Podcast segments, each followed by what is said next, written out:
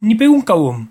Una de las cosas que más me apenan de los hombres que están en pareja, ya sea de novio, pareja de hecho o casados, es la falta de libertad de la que se quejan casi a diario. Hay muchos machos patéticos que me rebatirán diciéndome yo tengo libertad porque yo hago lo que me sale de los cojones y a mí mi mujer no me dice lo que tengo que hacer. He escuchado muchísimo esa frase.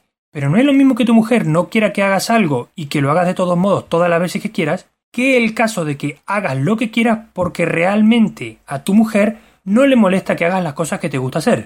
Pero esto último nos lleva hasta otro concepto y es hasta qué punto tu mujer tiene que dejarte hacer lo que te gusta hacer si eso que haces te acaba haciendo daño.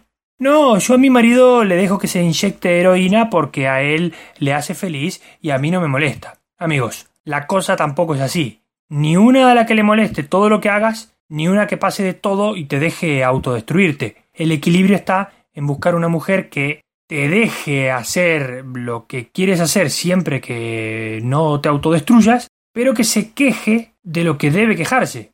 Lo bueno de las relaciones de pareja es que acaban cuando uno de los dos quiere. El otro puede no querer, pero si uno de los dos quiere, la pareja acaba. Si tu mujer te hace tanto escándalo cada vez que sales con tus amigos y a ti te importa más salir con tus amigos que estar con tu mujer, ¿por qué cojones no la dejas y dejas de quejarte?